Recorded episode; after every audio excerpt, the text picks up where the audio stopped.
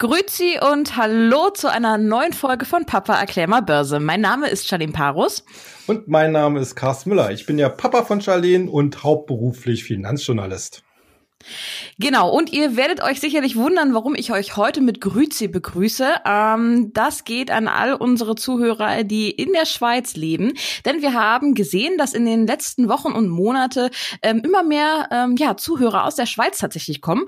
Und da dachten wir mal, wir gucken uns in der heutigen Folge unseres Börsenpodcasts den Schweizer Börsenmarkt einmal an. Ähm, ja, und da gleich die erste Frage an dich, Papa. Ähm, du hattest ja in der Vergangenheit schon mal Berührungspunkte Mit der Schweizer Börse. Was hast du denn da gemacht? Ja, also Berührungspunkte ist gut gesagt, also nicht zu knapp. Ich habe äh, die letzten 20 Jahre eigentlich immer wieder äh, einen Börsenbrief zum Schweizer Markt äh, geschrieben. Äh, auch, auch mit meinem Kollegen Jens Bernecker zusammen, äh, wo wir aus der Schweiz heraus, also ich habe zeitweise auch in der Schweiz gearbeitet und natürlich äh, später dann regelmäßiger Gast dort gewesen, dass wir uns dort äh, die, die Schweizer Börse äh, und den Markt äh, besonders angeguckt haben und aus der Schweiz heraus einfach geguckt haben, welche spannenden äh, ja, Investmentchancen sich dort ergeben. Und ich muss auch sagen, der Schweizer Markt ist und bleibt auch einer der wirklich äh, spannenden Märkte in Europa. Genau. Und welche aussichtsreichen Chancen bietet denn so der Schweizer Börsenmarkt? Ähm, Darauf wollen wir uns heute mal konzentrieren in der Folge. Ähm, doch zuallererst beginnen wir nochmal mit einer ganz kurzen Einschätzung zum derzeitigen globalen Aktienmarkt. Ja. Wie sieht's denn da so aus? Gab es irgendwas Interessantes in der letzten Woche? Also ich muss, ich muss wirklich gestehen, also in den letzten Tagen gab es eigentlich nichts Interessantes. Äh, es äh, natürlich, letzte Woche schlug diese Pseudo-Erstürmung des Kapitol in Washington hohe Wellen, allerdings äh, nur in der Politik und äh, Gesellschaft. Äh, für die Börse war das eigentlich alles relativ uninteressant. Uninteressant ist für die äh, Leute am Markt auch die jetzigen Überlegungen oder Versuche der Demokraten, Donald Trump noch vor Ablauf seiner regulären Amtszeit, die ja mit der Vereidigung des neuen Präsidenten Joe Biden am 20. Januar äh, endet, eben aus dem Amt per Amtsenthebungsverfahren zu kicken. Das interessiert die Börse eigentlich überhaupt nicht. Sie guckt auf die kommende Quartalsberichtssaison zum vierten Quartal 2020 und natürlich dann auch auf die entsprechend erwarteten Ausblicke auf 2021. Und am Freitag starten traditionell die US-Banken in die Berichtssaison und das ist wirklich das bestimmende Thema. Äh, negativ oder ich sag mal so, Begleiterscheinung dessen ist natürlich, dass viele Unternehmen so kurz vor der Berichtssaison äh, sprichwörtlich die Klappe halten. Es gibt ja diese Quiet Period, äh, die meisten, die die meisten Unternehmen einhalten, dass sie also äh, einen bestimmten Zeitraum vor der Bekanntgabe der Zahlen halt nichts mehr herausgeben zum Geschäftsverlauf. Und äh, da pendelt jetzt der Markt so ein bisschen träge vor sich hin. Aber äh, letzten Endes aufgeschoben ist nicht aufgehoben. Und ich denke mal, spätestens ab nächster Woche wird es dann richtig äh, wieder spannend. Dann hüpfen wir doch gleich mal wieder zurück nach Zürich ähm, zur Schweizer Börse. Ähm, erzähl doch mal ein bisschen was über die Struktur der dortigen Börse, denn die ist doch ein bisschen anders als hier in Deutschland. Und, naja, viel anders ist nicht. Sie ist natürlich kleiner, obwohl nicht viel kleiner, muss man sagen. Also ich habe mal äh, mich schlau gemacht. Also die Schweizer Börse beziehungsweise der wichtigste Index, der SMI, der Swiss Market Index, der hat eine Marktkapitalisierung von 1,1 Billionen Euro. Der DAX 30 äh, hat eine derzeitige Marktkapitalisierung von 1,36 äh, Billionen Euro. Also da ist man gar nicht so weit auseinander. Mhm. Die äh, generelle Struktur äh, der Börse ist relativ ähnlich eigentlich der deutschen. Also ist sehr mittelstandsgeprägt. Also wir haben viele äh, kleine und mittlere Unternehmensgrößen, natürlich äh, die richtigen dollen Schwergewichte wie eine Nestle, die ganzen Pharmaunternehmen wie Roche oder Novartis oder die vor allen Dingen dann auch die Banken und Versicherer, Stichwort UBS, Credit Suisse und ähm, zum Beispiel auch die Zurich Insurance. Äh, aber der ist wirklich, und das macht ja eigentlich so die, die Schweizer Börse eben so spannend, eben einen ganz großen Bereich von eher mittelständisch äh, geprägten Technologieunternehmen, auch sehr also Technologie jetzt nicht nur so Halbleiter oder, oder irgendwie Hightech, äh, das natürlich auch, aber eben zum Beispiel auch wie in Deutschland sehr viele Automobilzulieferer, obwohl die Schweizer ja selber keine äh, Auto herstellen. Aber sie sind halt äh, sehr gefragte Zulieferer in diesem Bereich. Und da gibt es eben auch, äh, auch im, im Bereich zum Beispiel Klimatechnik oder Bau, äh, gibt es äh, ganz viele Unternehmen, die halt äh, nach äh, Europa und in alle Welt exportieren. Die Schweiz, das muss man wirklich so sagen, ist halt wahrscheinlich äh, ein noch größerer Export, eine noch größere Exportnation als Deutschland. Äh, das ergibt sich allein schon aus der Größe. Und äh, natürlich ist es schon etwas Besonderes, weil wir wissen ja alle, die Schweiz ist nicht Bestandteil der EU. Die ist so wie der sprichwörtliche Fels in der Brandung. ja. Und äh, ich sag mal so, in den vergangenen Jahren äh, ist da natürlich von Seiten der EU sehr viel Druck entstanden. Also das berühmte Schweizer Bankgeheimnis, das ist ja nicht mehr existent. Die Schweizer selbst, also zum Beispiel die Banken und Vermögensverwalter, die nehmen nur noch sehr ungern äh, ausländisches Kapital, zumindest offiziell an. Äh, man orientiert sich äh, aber trotzdem recht international, vor allen Dingen auch äh, in die arabische Region, nach, nach Osteuropa. Ähm, und äh, weil, wenn man einfach auch äh, so in so einem Dauerclinch eigentlich auch so ein bisschen mit der EU steht. Aber insgesamt, wie gesagt, der, der Markt als solches ist relativ mittelständisch geprägt und das ist gerade auch für Privatanleger eine ganz interessante Tatsache, denn äh, die, die ganz großen institutionellen äh, Investoren, die tummeln sich zwar so in der Spitze vom SMI, aber das, was dann im, im etwas breiteren SPI äh, stattfindet, dem Swiss Performance Index, äh, der, der hat auch mehr Werte enthält. Also der SMI hat nur 20 Werte, der SPI hat deutlich mehr Werte. Ähm, da äh, ist es halt doch äh, eher für Privatanleger interessant. Äh, das ist so ein bisschen vergleichbar, so ein Gemisch von MDAX und SDAX. Hm. Als ich die Sendung vorbereitet habe, ähm, bin ich über etwas Komisches gestoßen. Zumindest kenne ich es nicht ähm, und kann es mir nicht so ganz erklären.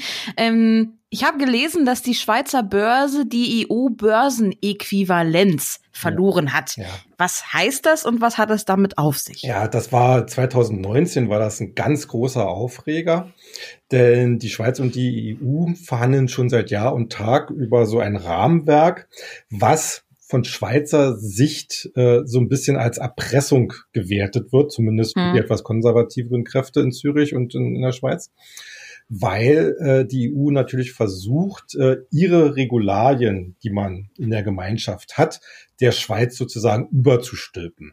Und da haben die Schweizer, die ja nun sehr auf ihre Unabhängigkeit bedacht sind, äh, ganz große Bauchschmerzen damit, weil sie eben äh, womöglich auch Bestimmungsrechte oder, oder äh, abgeben müssten oder nicht, nicht umsetzen könnten. Also äh, da schwelt schon seit vielen Jahren der Streit. Der Vertrag ist zwar, wird zwar immer mal wieder verhandelt, aber die kommen da nicht zu Potte. Und da hat dann 2019 die EU als aus meiner Sicht geradezu erpresserischen Akt die sogenannte äh, Börsenäquivalenz der Schweizer Börse versagt. Das heißt, man spricht der Schweizer Börse ab, äh, die gleichen Regularien wie eine Börse innerhalb der EU zu haben. Mhm. Das hatte erst einmal dramatische Folgen, denn äh, Schweizer Aktien dürfen offiziell nicht mehr in der EU gehandelt werden. Okay. Und äh, das äh, äh war natürlich äh, relativ, ähm, äh, sorgte natürlich für relativ viel Aufregung. Ja. Aber ich sag mal so, wie gesagt, das war 2019. Äh, wir haben ja 2021. Es gibt immer noch die Schweizer Börse. Äh, sie ist auch äh, mit dem DAX, um jetzt mal so den direkten Vergleich zu ziehen, auch ähnlich das DAX, dem DAX gestiegen.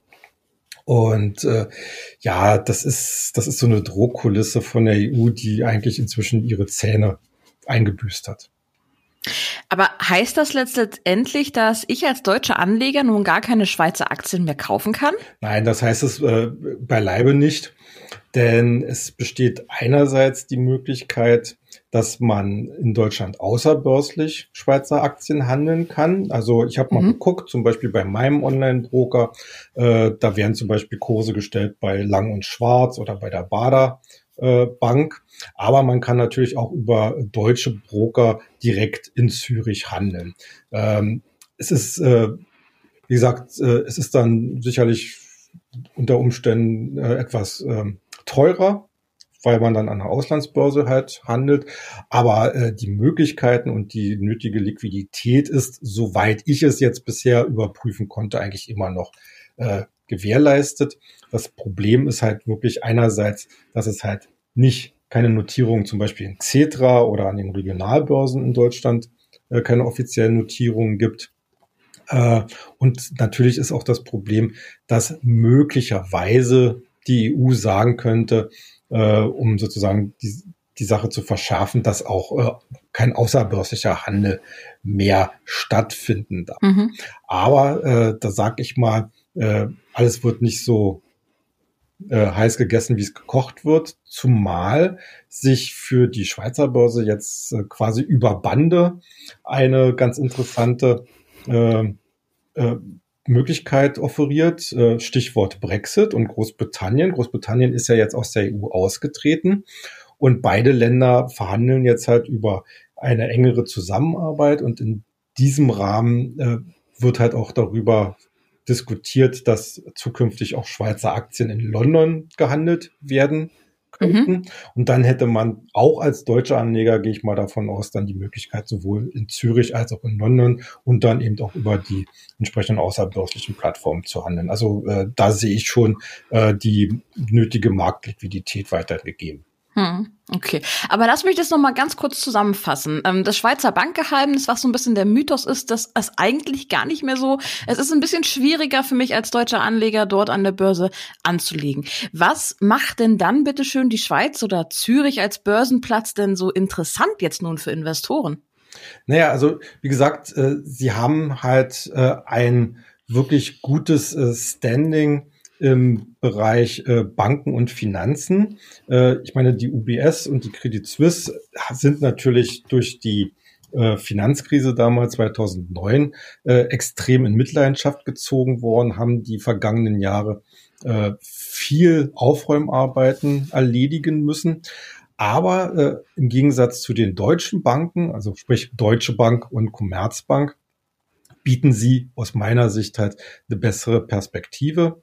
Äh, das Gleiche gilt eigentlich auch für die äh, Versicherungsbranche. Da haben wir einmal die ganz normalen, sagen wir so, Sach- und Lebensversicherungen und natürlich auch die Rückversicherer, wie zum Beispiel die Swiss Re. Also der ganze Finanzsektor, das war eine Domäne der Schweizer und ist weiterhin eine Domäne der Schweizer. Hinzu kommt, dass äh, wie ich das schon gesagt habe, der Bereich Pharma natürlich äh, ganz, ganz wichtig ist für die für den gesamten Markt, äh, auch für die gesamte Marktkapitalisierung. Also Roche und Novartis äh, spielen halt in der Top-Liga weltweit mit und es gibt halt auch viele kleinere äh, Biotech- und Pharmafirmen in der Schweiz, die halt diesen innovativen Charakter mit hineinbringen. Äh, und äh, das ist eigentlich so das, ja, ich sagen, das Interessante oder Charmante, was, äh, was den Schweizer Markt so ausmacht und dass man halt auch zusätzlich eben sehr viele äh, Special Situations, äh, speziell, spezielle Spekulationen dort fahren kann in Einzelwerten, ähm, vor allen Dingen halt auch im, im Technologiebereich. Hm. Weißt du, was du machen musst, um fünf Kilo Lindschokolade zu bekommen? die Aktien kaufen.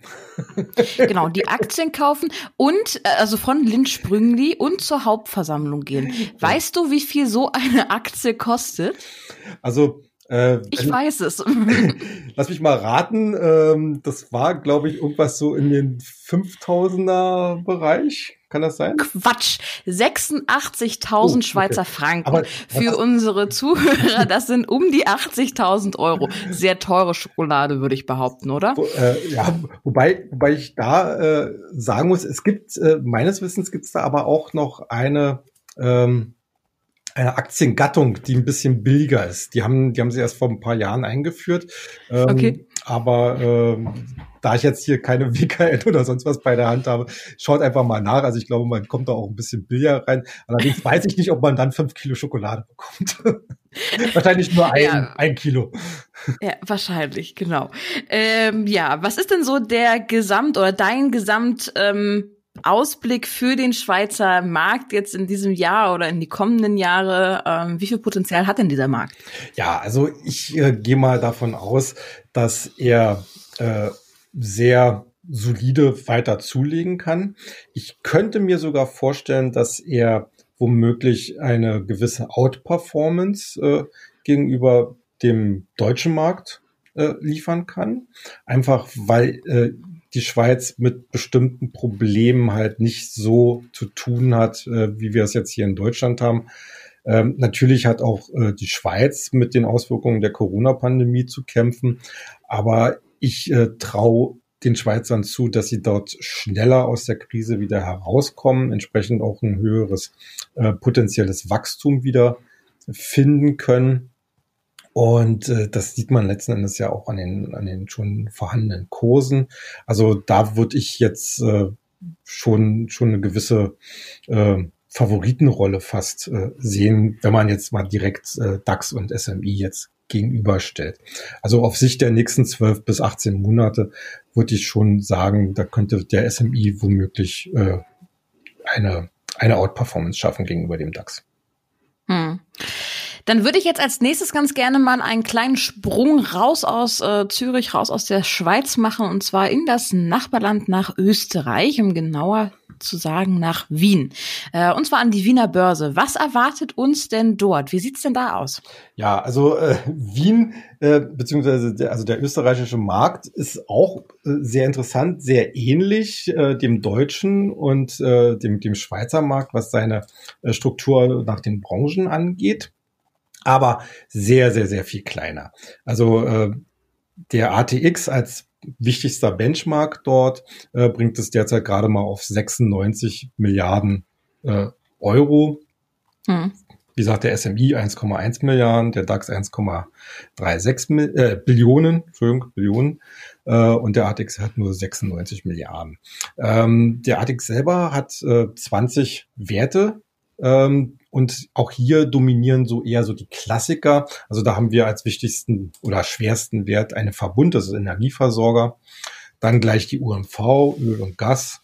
Äh, die erste Group Bank, das ist die äh, größte äh, Bank des Landes, gefolgt von der Raiffeisen und dann so ganz so die Klassiker wie Füßalpines Stahl und, und äh, Meier-Meldenhof Karton, also Kartonagen, dann ganz viele Immobilienwerte, also äh, ich, glaube in, in den in der, in der Top-Liga der, äh, der österreichischen Börse sind, glaube ich, fünf oder sechs oder sieben Immobilienwerte drin, die allesamt relativ interessant sind eigentlich, aber ich, äh, ich wundere mich da immer wieder, was die manchmal für eine Performance hinlegen, wenn man sich mal so die Größe des Marktes anguckt. Aber gut, äh, das, das muss da jeder wissen. Äh, positiv finde ich gegenüber Österreich oder bei, beim österreichischen Markt, dass hier auch einige wirklich extreme äh, Technologieperlen dabei sind. Ähm, um mal jetzt mal einen Namen zu nennen, zum Beispiel die FACC oder ja, FAC kann man auch aussprechen. Äh, das ist Spezialist für Verbundstoffe und die liefern zum Beispiel äh, äh, die Flügel für Flugzeuge.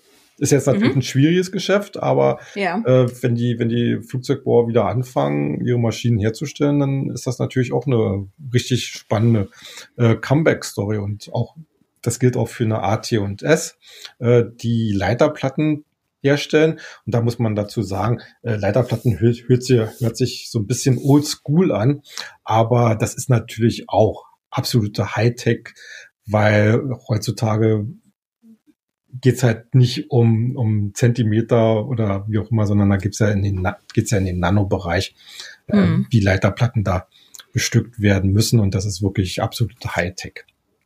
Äh, ja. Genau. Ähm, ich habe, warst du fertig? Ja, ja. Ja, okay, gut. Ähm, ich habe mal gehört, dass die österreichische und Schweizer Börse ähm, ja zusammenhängen, konnten mir jetzt aber ehrlich gesagt nirgendwo ja. so wirklich erklären, mit was die zusammenhängen. Ja, ähm, ja. weißt du's? Ja, ist, äh, ist vielleicht nicht, äh,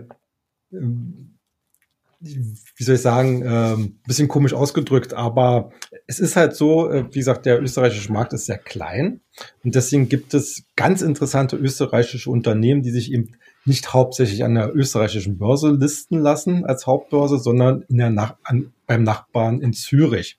Mm, da gibt es okay. zwei äh, ganz wichtige Firmen, die ich eigentlich auch äh, sehr interessiert äh, und mit entsprechenden Empfehlungen begleite. Das ist einmal AMS. Äh, die haben ja in den letzten Jahren wirklich für Furore gesorgt. Ist, gesorgt ist ein Sensorspezialist, der äh, die den Lichtspezialisten Osram übernommen hatte. Und dann gibt's noch Pira Mobility, sagt vielleicht den wenigsten etwas. Aber mhm. wenn ich jetzt sagen würde, das sind die, die die KTM-Rennmaschinen machen, dann werden vielleicht gerade die Motorradbegeisterten unter unseren Zuhörern gleich leuchtende Augen bekommen. Äh, also ein alteingesessener äh, Motorradhersteller, der sich allerdings in den letzten Jahren auch auf den Weg gemacht hat, äh, sich breiter aufzustellen, einfach um die, äh, ja, die Veränderungen in der Mobilität eben besser aufgreifen zu können. Ja. Welche Werte werden denn ja, ich würde mal sagen, größtenteils oder hauptsächlich in Wien gehandelt. Gibt es da Unternehmen oder gar ganze Branchen, auf die man besonders achten sollte? Äh, ja, also äh, ich sag mal so, äh, Wien ist äh, sehr prädestiniert dafür, wenn man zum Beispiel auch im, im Finanzwesen, in der Grundindustrie, bei Industriegütern äh, nach entsprechenden Investments Ausschau hält. Äh, also wirklich das, was wir jetzt so als Old Economy oder Klassiker äh, verstehen. Äh, die machen halt wirklich äh, 70, 80 85 Prozent des Marktes aus. Äh, Technologie, Telekom ist dann eher so ganz klein und Konsumgüter findet eigentlich fast gar nicht statt. Also mhm. äh, die Wiener Börse ist jetzt aktuell in, in, ihrer Gesamtheit wirklich so ein bisschen was äh, für, für die klassischen Anleger, die halt jetzt äh, eher, eher die konservativen Branchen und Sektoren suchen. Und dann noch die abschließende Frage, ähm, auch wie bei der Schweiz. Ähm, ja, was erwartest du denn so für die nächsten Monate am österreichischen Markt? Ja, also bei für die Wiener Börse bin ich nicht ganz so optimistisch äh, wie für die Schweizer Börse. Das liegt vor allen Dingen daran, äh, dass, wie gesagt, äh, es eine sehr hohe Konzentration gibt auf die äh, klassischen Industriesektoren beziehungsweise äh, äh, Wirtschaftssektoren und die haben inzwischen schon äh, ja, ich sag mal so, ihr Erholungspotenzial bei vielen Werten schon ausgereizt. Äh, das, was jetzt das Momentum, zusätzliche Momentum bringen könnte, eben zum Beispiel der Bereich Technologie ähm, oder ja, ich sag mal so alles, alles, was man dann darunter verstehen könnte, E-Commerce, äh, Security etc. pp, ist halt vom Schwerpunkt her noch äh, zu gering. Äh, das sieht man letzten Endes auch daran, dass der ATX jetzt als Benchmark gegenüber dem SMI und dem DAX äh, zwar den Absturz mitgemacht hat im März letzten Jahres, aber bei weitem noch nicht so gut sich erholt hat. Also äh, die krepeln, sage ich mal, immer noch äh, auf Jahresbasis bei vielleicht äh, fünf bis zehn Prozent äh, Performance äh, herum und mhm. äh, sind halt wirklich deutlich zurückgefallen. Äh, ich denke mal, eine Chance hätte der, der österreichische Markt, äh, wenn sie halt auch so eine äh, ich sag mal so neue Stars aus neuen Technologiebereichen äh, platzieren könnten. Bloß äh, Unternehmen, die es in Österreich ja auch gibt in diesem Bereich, wenn die sich entschließen, an die Börse zu gehen, dann suchen sich natürlich auch äh, Märkte, wo die entsprechend höhere Liquidität und Nachfrage ist und dann mhm. gehen, gehen sie halt eher nach Zürich oder nach äh, Frankfurt oder vielleicht sogar gleich äh, an die Wall Street. Also da hat der ATX eigentlich relativ wenige Chancen, äh, da jetzt wirklich an, an Riesendynamik zu gewinnen. Deswegen würde ich den österreichischen Markt eher äh, so sehen, dass man hier sehr gut Stockpicking machen kann, aber äh, jetzt nicht mit irgendwelchen Indexprodukten äh, äh, arbeiten sollte. Wie gesagt, beim SMI ich es durchaus äh, für vernünftig an, wenn man da auch mal einen breiter aufgestellten Indexzertifikat sich ins Depot legen würde, wenn man, wenn man halt äh, die Schweiz äh, covern will oder ins Depot sich legen will. Aber beim, beim österreichischen Markt wäre das, glaube ich, vergebliche Liebesmüh. Hm. Dann möchte ich zu guter Letzt noch einmal ganz kurz Werbung für unseren Podcast machen. Wenn euch der Podcast gefällt, dann lasst doch ein Follow da, egal wo ihr ihn hört, auf Spotify oder auf Apple ähm, Podcast, egal wo. Ähm, helft uns mehr Reichweite zu bekommen und ähm, bekannt zu werden, mehr bekannt zu werden, mehr Hörer zu erreichen. Ähm, teilt den Podcast mit euren Freunden gerne und ähm, unterstützt uns dabei. Wir machen das hier mit ähm, absolutem Herzblut und freuen uns, wenn wir jede Woche für euch den Börsen- und Aktienmarkt analysieren analysieren können und ich habe noch eine weitere Ankündigung für euch. Und zwar haben wir nächste Woche im Börsenpodcast wieder den Börsenprofi Jens Berniker bei uns eingeladen. Solltet ihr also Fragen an ihn haben, dann könnt ihr uns diese gerne zuschicken. Und zwar entweder an info.börse-global.de, Börse mit UE, oder an alle Social-Media-Kanäle von uns. Ähm, ihr findet uns dort ähm, entweder unter Börse Global oder Papa erklär mal Börse. Ja, in dem Sinne war es das auch schon wieder für heute. Ich wünsche euch noch ein eine schöne Woche und bleibt wie immer erfolgreich. Ja, macht's gut, bis nächste Woche. Tschüss.